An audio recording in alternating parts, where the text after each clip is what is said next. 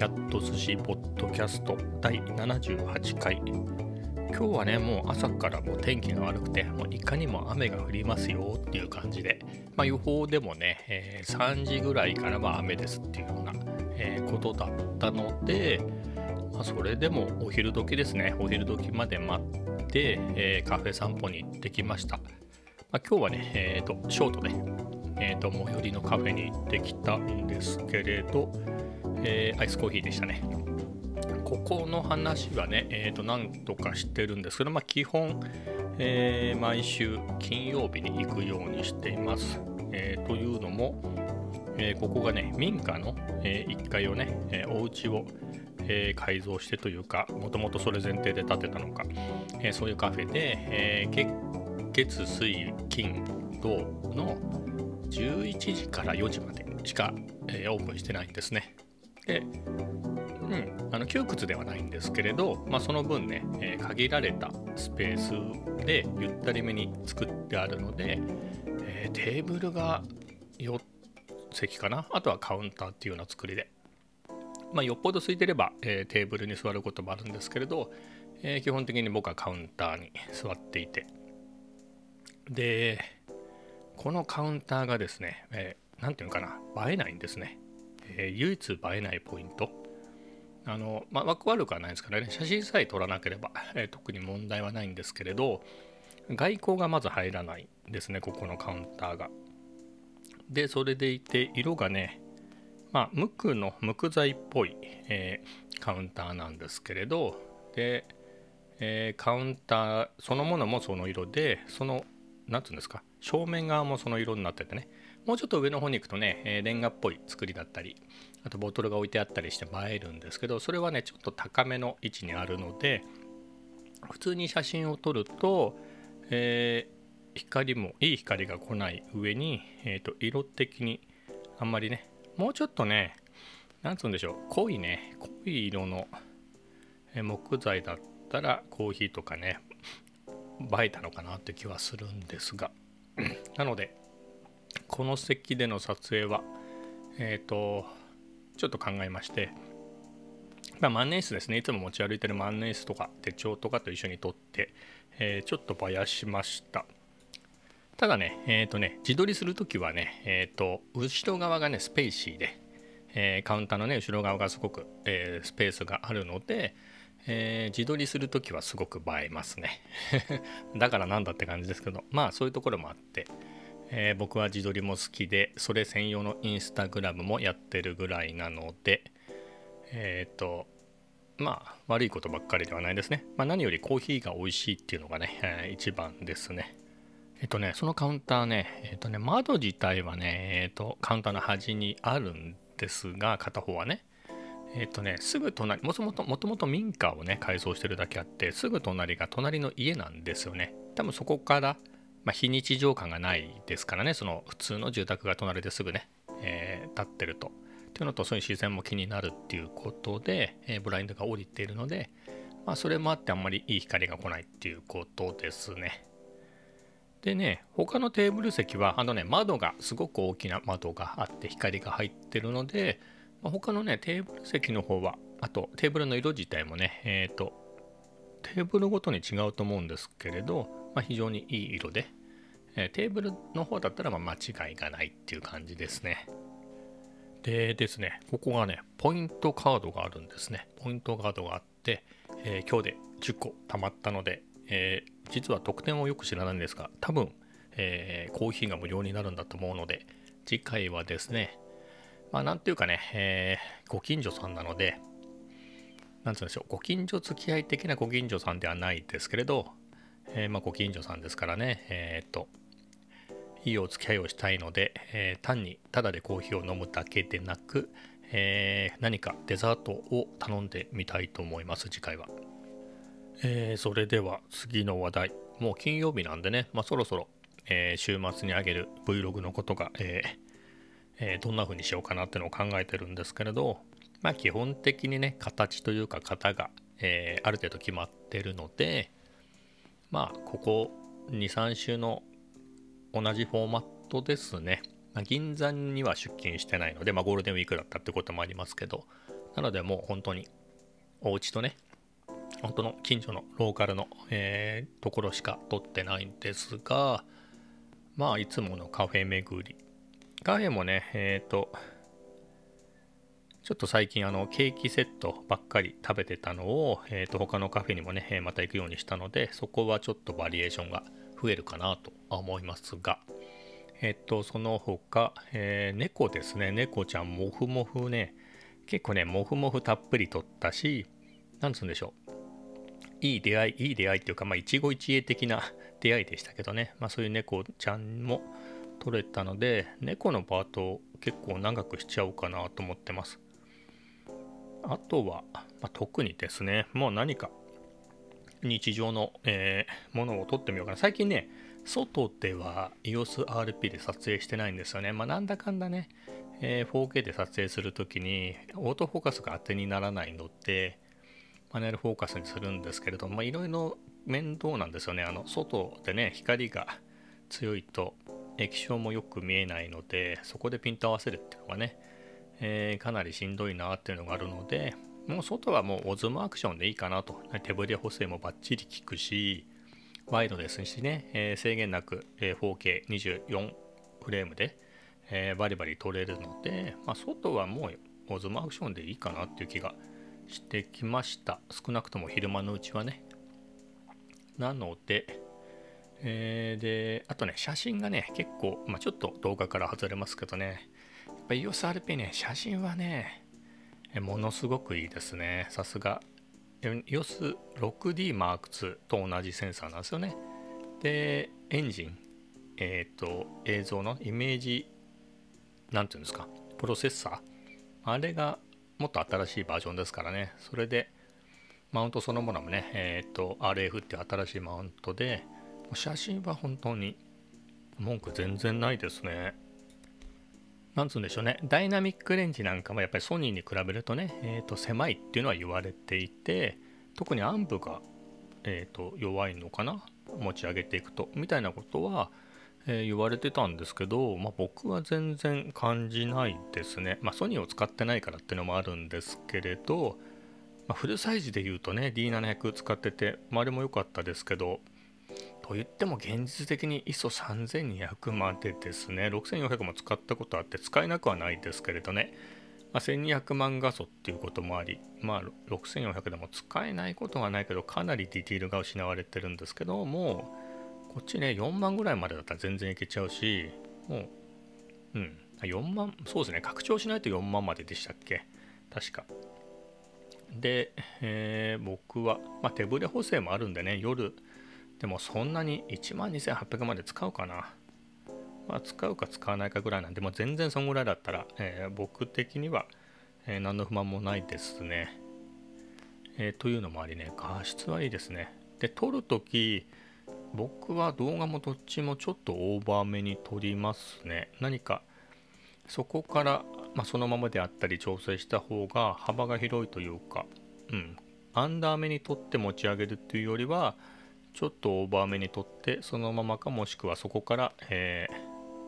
えー、調整していくみたいな方が僕は好みの絵が出てきますね。うん。だからもう写真は、まあ、そもそもね、連写、連写ってしたことないですね、EOSRP で。まあ、連写するようなものもないし、ですので、連写どうやんだろう。連写モードって、どっかメニューを探ればあるんでしょうけど、うん、使ったことがないので分かんないですね。使う予定もないし、まあ、子供がね、小さかったりすればね、えー、走ってくる子供ね、えー、連射でとかもあったかもしれないですけど、まあそういうこともないし、うん、まあ、非常に満足してて、もう本当に写真は、えーと、最高じゃないですかね。えー、で、もう一回、え Vlog の話に戻ると、ギターのパートですね、もう4週、えー、4週ぐらい、えー、3週か、3週ぐらいギター、今週のギターみたいなコーナーを始めてもう3週だから、この次ので4週ですよね。で、ギターを買ったのが3月の2週目ぐらいだったような気がするので、まあ、約2ヶ月弱。なので、最初にギター買った時に買いましたって言ってちょっと弾いて、でその次の週の Vlog は、えーと、スタインバーグのオーディオインターフェースを買ったので、えー、そこにねギターをつないでみて、えー、弾いてみたっていうのでそこで2回使っててその後ね、えー、と3回ね、えー、今週のギターっていうコーナーを作ってやってますからもう 5, 5回今度で6回ぐらい、え、このギターやってますからねあの Vlog に登場してますからね、まあ、本当このヤマハの APX T2 っていうね、えー、先月、先々月買ったギター、まあ、これの前も、特に初期はね、ちょこちょこちょこちょこいろんなギターが、えー、で登場してましたけれど、で、まあ、このポッドキャストでもね、えー、と何回もやってますけど、この指トレみたいなやつをこう、まあ、トリルとかでね、指の、えー、左手のね、指を鍛えたり、えーと、あとはピッキングでね、フルピッキングの練習でこう、みたいなのをやってっていうのはね、えー、とここ23週まあ3週ぐらいか。1週目が指トレだけで2週目2週目ぐらいから3週目か。2週目3週目がフルピッキングの練習みたいなことをやっててね、まあ、そこそこですかね。そこそこ。みたいな感じで、まあ、ちょっとちゃんと弾けてなかったと思いますけど。まあやってたんですけどまあ、これって、まあ、Vlog でも言ってるんですけど、まあ、究極言っていればゆっくり弾いてみればまあ、ドレミファソラシドを早く弾いてるだけなんでね、まあ、それも基本として大事なんですけどもうちょっといろんな弾き方をしてねいろんな神経というか回路というかそういうのを刺激したいなということでちょっとねえっ、ー、とパターンを変えたちょっと自分的には頭の再層的なフレーズを練習してみます、まあ、ちょっとやってみます。いきなり間違えましたけど。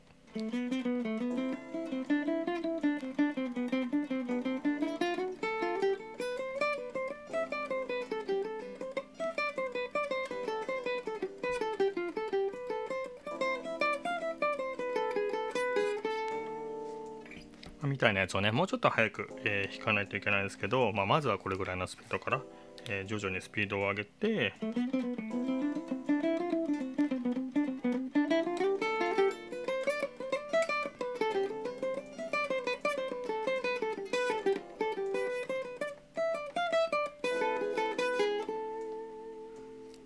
えー、というのを、えーと、取り入れてます、えー、昨日から。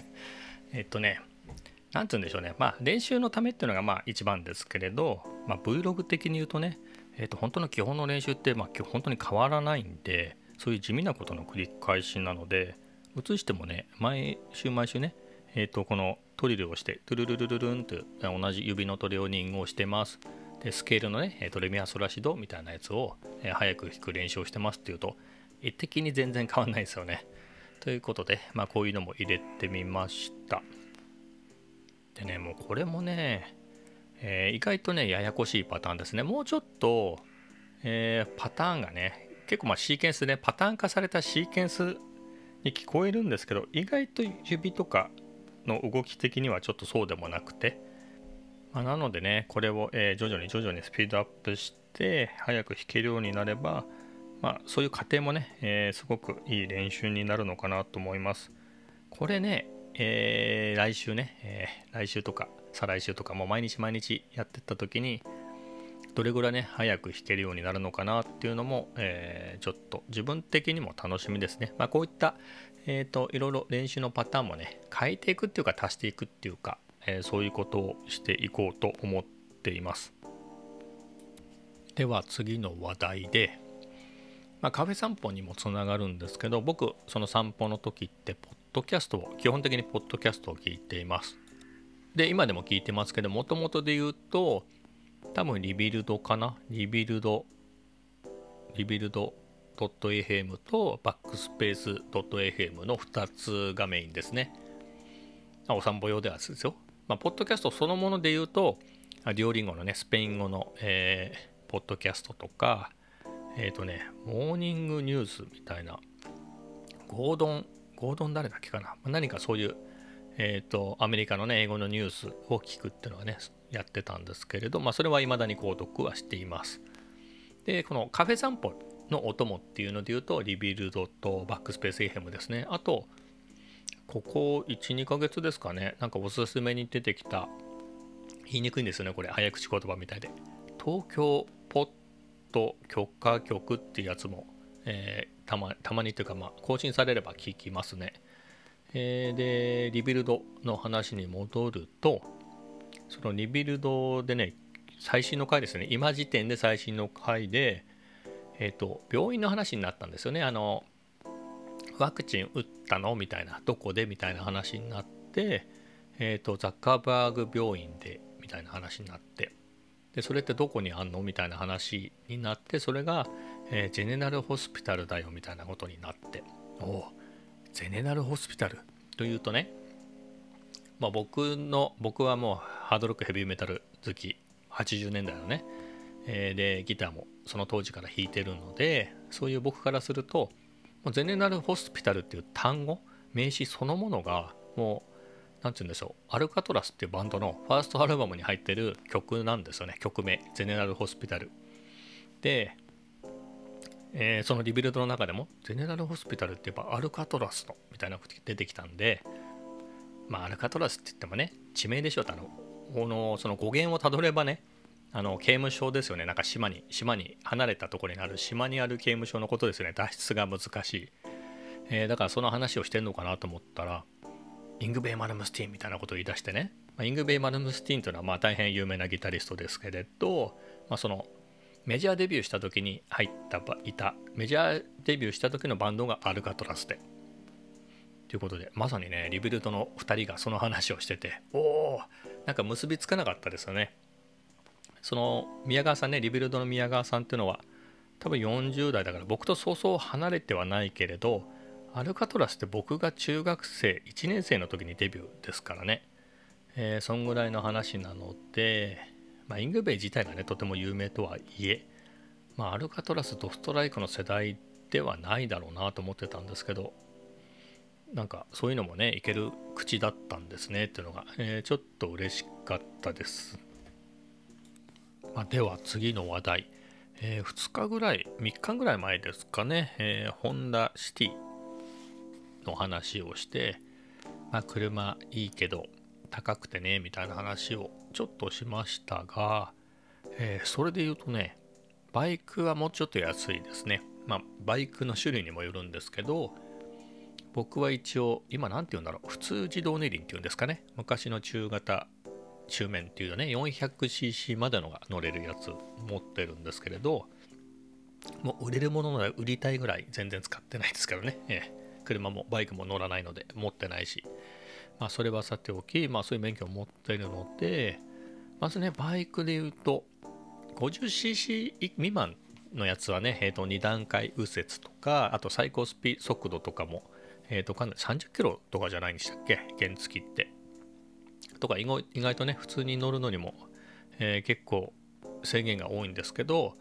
えっ、ー、とね、50cc を超えると、まあ一般的に売ってるので言うと、まあ 90cc とか、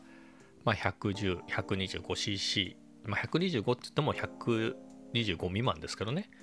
まあ、みたいなやつは高速道路は乗れないですけれど、まあ、他の多分最高速度とかは普通の自動車と一緒なのかな。で、2段階右折もしなくていいし。で、まあ、ちゃんとシート、そういう、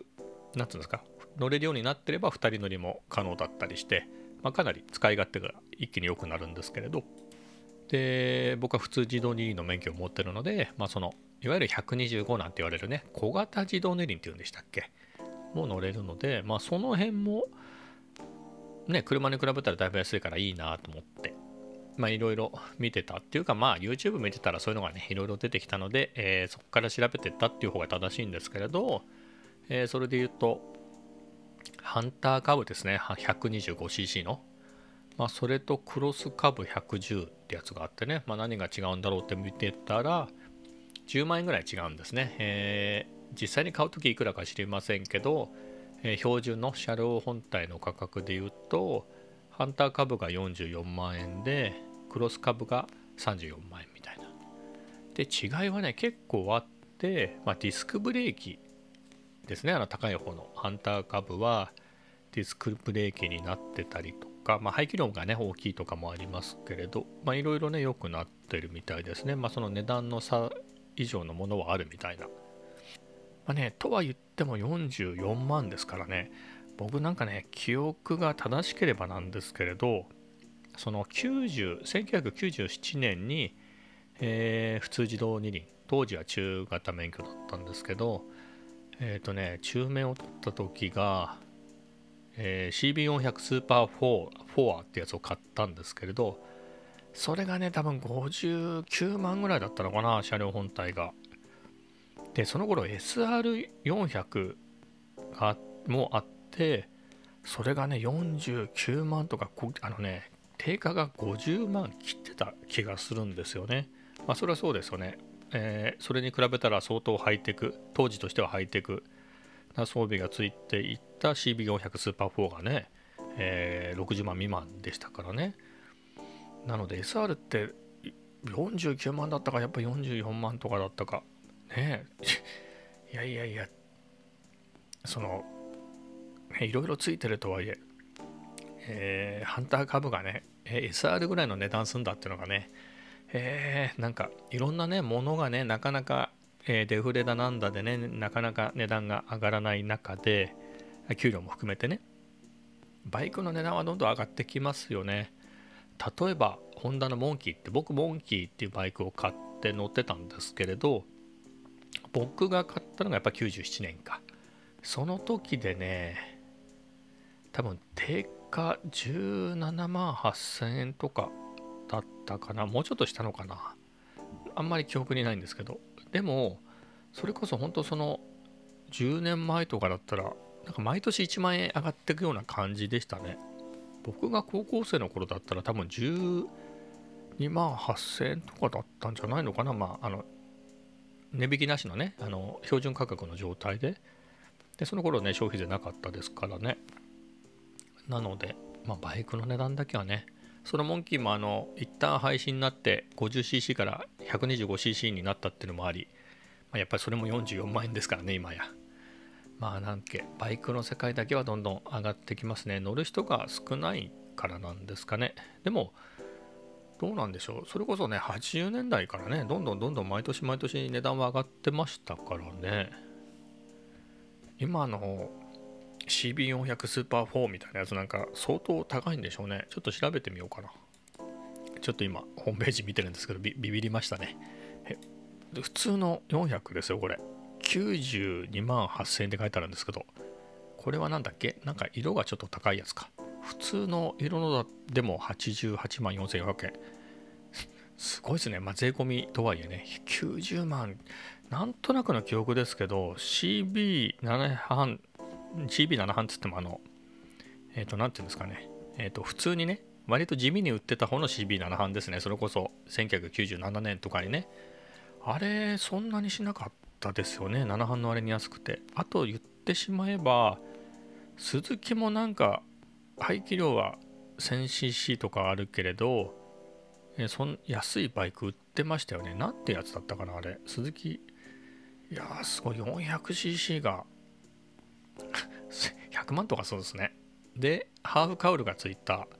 CB400 スーパーボルドールってやつは本当に100万円超えますね、定価で。すごいですね。いやいやいや、400cc に100万円か。え、だって、昔、空手部の先輩が、えー、川崎の WGR1100 とかでしたっけ？あれ120万とかで買ったんじゃなかったかな CB400 そんなにするんですね。これもうバイクななんつうんですか？